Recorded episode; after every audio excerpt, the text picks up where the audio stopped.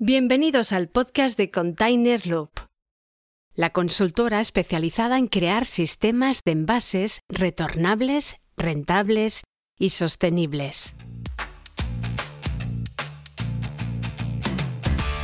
Con Esteban Fuica como conductor del programa y David Izquierdo como fundador y CEO de Container Loop.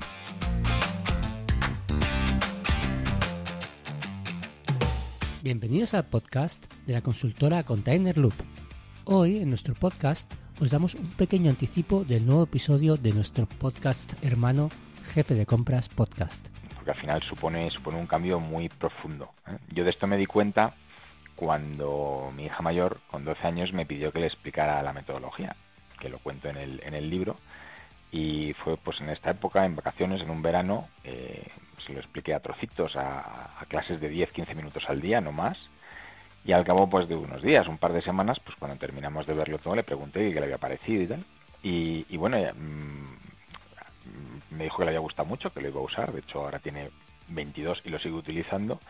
Em, pero me preguntó muy seria de... No daba crédito la, la, chavala, ¿no? Me decía, pero a ti, papá, ¿de verdad te pagan por explicar esto en las empresas? O sea, le, parecía algo tan sumamente trivial que no entendía que nadie pagara por aquello, ¿no? Y a, aquella pregunta, aparte de dejarme el ego destrozado, ¿eh? yo esto lo, cuento, lo cuento porque todavía no me recupera de aquello y lo cuento siempre que me preguntáis, pero sí que es verdad que me, ayudó a darme cuenta de que para alguien que aún no tiene un sistema de organización, que aún no lleva, lleva la mochila vacía, por decirlo de alguna manera, GT resulta mucho más sencillo porque realmente el reto por lo menos haciendo autoanálisis y hablando con mis compañeros, el, reto real de GTD no es tanto aprender GTD como desaprender todo lo que ya llevas en la mochila. Procrastinar al final eh, se habla mucho pero se conoce poco. Quiero decir, si, si no eres una persona realmente muy consagrada, muy estudiosa, que hayas dedicado tiempo a profundizar, es muy fácil caer en superficialidades del estilo de, bueno, eso es que tienes que trabajar la fuerza de voluntad. hay, hay mucho buenismo alrededor de la procrastinación. La procrastinación, la verdad es que es un impulso natural. Eh, nosotros nos gusta eh, gastar la broma en las formaciones de decir que hay dos tipos de personas, las que procrastinan y las que mienten, ¿eh?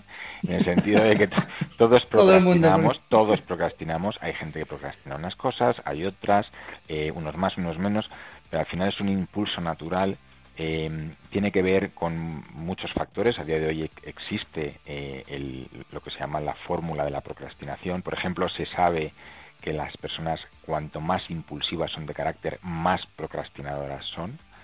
Eh, la procrastinación guarda relación, se sabe pues si es a más largo plazo es más fácil que procrastines que si es a corto, si no tienes muy claro el para qué lo estás haciendo es más fácil que procrastines que si tienes muy claro para qué lo haces. Es decir, hay muchos factores y eso nos permite desarrollar estrategias muy efectivas a la hora de combatir la procrastinación. Antes, al principio de este podcast, eh, hemos hablado de, los pasos a seguir, que, según a grosso modo dicen que son cinco, pero antes nos, ha dicho usted que no hay que seguirlos estrictamente en, el orden que aparecen, ¿no? estos, estos pasos creo que vienen a ser capturar las interrupciones, aclarar el pensamiento y decidir, organizar, que viene a ser la información y los recordatorios, evaluar, que es mantenerse al día con nuestro sistema regularmente, que es estos primeros pasos que está diciendo para poder pasar al, mundo de los deseos, y por último, eh, hacer, elegir lo que tiene más sentido en cada momento. ¿Estos son realmente pasos? Bueno, lo de los pasos es una concesión al marketing, ¿no? Es decir, y esto además eh, nos genera muchísimo muchísimo ruido en las, en las formaciones, pues claro, si te hablan de cinco pasos, pues tu expectativa y la mía es que primero haces una cosa, luego haces otra, luego haces otra y así hasta que llegas a la quinta, ¿no? Y además cada vez que empiezas por la primera terminas en la quinta, ¿no? Bueno, pues esto no es así.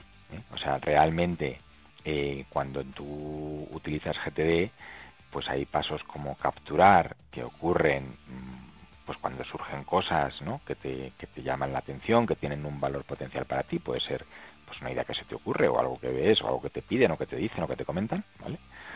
Y, puedes capturar un día mucho y otro muy poco, no depende ¿no? del entorno.